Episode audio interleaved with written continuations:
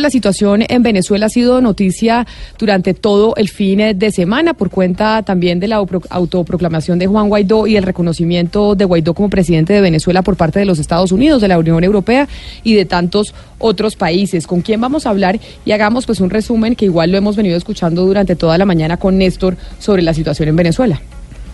Camila, vamos a hablar con Alfredo Romero. Él es abogado y presidente de la organización Foro Penal. Es la ONG más relevante en la defensa de derechos humanos en el país eh, vecino.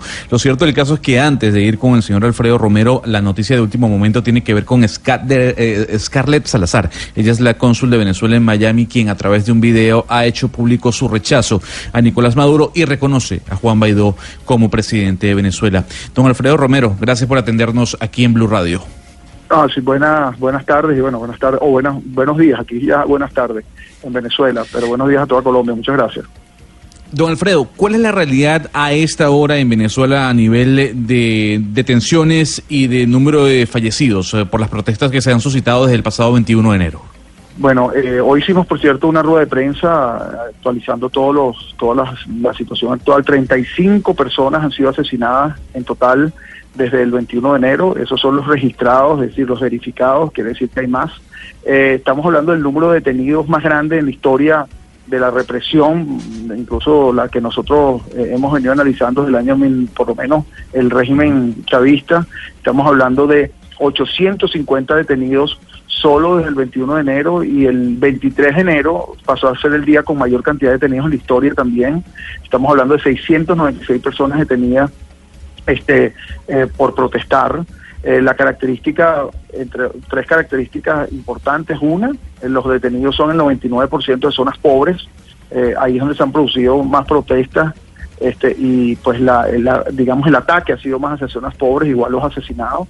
Estamos hablando de la segunda característica importante, es que se, no solo las detenciones ocurren en protestas, sino estas fuerzas especiales eh, de militares y, civiles entran dentro de las casas sin orden alguna y se llevan a las personas detenidas.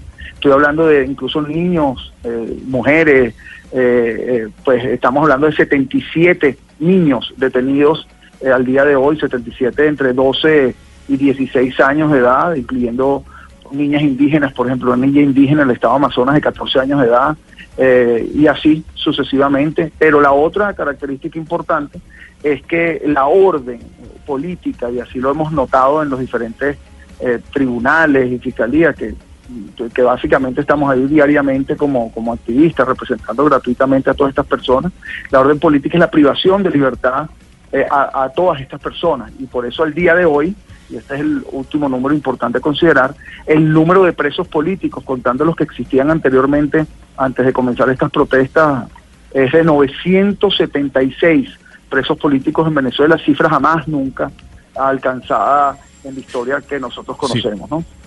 Don Alfredo, el hermetismo en el gobierno es altísimo. A mí me genera intriga. ¿Cuál es la imagen que uno puede ver en un juzgado venezolano? O sea, ¿Cómo son los jueces?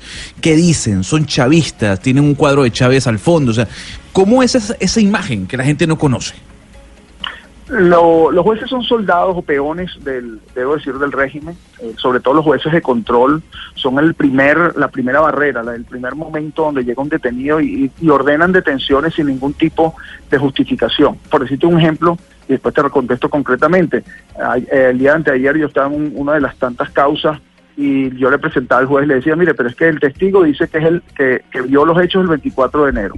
El, acta de aprehensión señala 25 de enero y el propio acta de aprehensión dice que los hechos que los aprendieron el 23. Es decir, hay total y absoluta incongruencia y eso se nota. Eh, falsas evidencias, incongruencias, porque son tantas y generalizadas las detenciones que incluso utilizan los mismos delitos, es como un patrón, es como una guía. Pues impongan estos delitos y, dejen privados de libertad a todos. ¿Qué pasa con los jueces? Los jueces después hablan con nosotros. Este, nosotros tenemos que estar allí conversando inclusive para pedir, mire, para que se compadezcan de, de muchos casos. Y los jueces nos dicen en muchas ocasiones que, mire, es que yo estoy sometido a orden, recibo orden. No hay que olvidar que aquí se produce lo que hemos denominado el efecto Afiuni, efecto Afiuni por una jueza, María Lourdes Afiuni, que todavía eh, está, digamos, en proceso estuvo tres años presa y abusada sexualmente y que la pusieron presa precisamente por haber tomado una decisión contraria a Chávez directamente. Entonces ese efecto se produce y los jueces están totalmente intimidados. Muchos jueces, debo decirlo, sí, eh, tú ves algunos jueces, además para colocarse del lado del gobierno que tienen, como usted bien dice, en los en las oficinas, eh, eh, digamos, estatuas de, de, Chávez o fotos, etcétera, ese tipo de cosas. Hay que recordar aquí, para que más o menos tengan una idea, yo que conozco muchos tribunales y, y fiscalías de todo el mundo, inclusive colombianas, olvídense de la imagen que tienen en Colombia, por más que puedan decir que a lo mejor el sistema no funciona tan correctamente. Aquí estamos hablando de lugares donde de, totalmente paupérrimos, es decir, eh, las, oficinas de los tribunales este, no tienen papel para escribir en muchas ocasiones, los jueces no tienen una, te reciben sentados en, en unas sillas rotas en muchas ocasiones donde uno no tiene tampoco para sentarse, las víctimas están todas sucias, digamos sin bañarse porque no les cambian la ropa en los, en los pasillos, esposados, muchachos jóvenes, porque son la gran mayoría, este, tirados en los pisos allí, esposados, esperando las audiencias.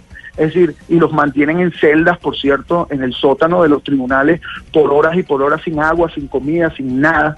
Este, no permiten eh, que uno les acceda eh, que, que, accesar ningún tipo de alimento, eh, la incomunicación y, la, y incluso prohibir en muchas ocasiones la representación, en este caso de, de abogados eh, digamos, fuera del gobierno privado, y particularmente defensores de derechos humanos, es lo común y le imponen defensores públicos que en muchos casos le hacen admitir hechos o no los defienden de ninguna forma, ¿no? Sin embargo, ahí nosotros estamos siempre pendientes. Y otro punto importante que usted dirá, bueno, ¿y cómo, cómo ustedes logran entrar y cómo ustedes de alguna forma están allí? Bueno, porque somos nosotros los que localizamos a los detenidos, porque en principio son desaparecidos forzosamente y no se, eh, no se le dice a los familiares dónde se los llevan y los meten en celdas comunes con criminales, muchas ocasiones los torturan, eh, eh, los, los agreden y así pues es la situación que estamos, digamos, viviendo. ¿no? Señor Romero, ustedes en este momento, precisamente por ese trabajo que están haciendo de llegar hasta esos prisioneros o hasta las personas que están amenazadas, ¿ustedes cómo están haciendo para que ustedes mismos no sean perseguidos y no sean amenazados o cómo están haciendo para protegerse?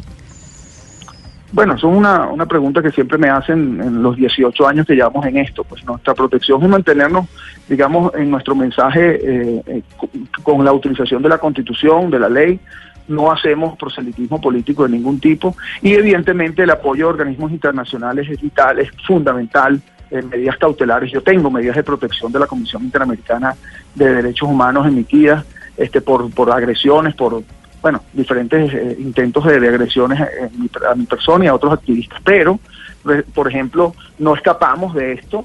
Eh, la, la, madre, la mamá del, del coordinador nuestro del foro penal de una zona de, Venezuela, el estado de Yaracuy, fue privada de libertad en la madrugada de hoy, este, precisamente por involucrarla con actos supuestos terroristas, porque ese es el delito que le imponen a muchas personas, terrorismo de manera generalizada simplemente por manifestar o por estar dentro de una manifestación. ¿no?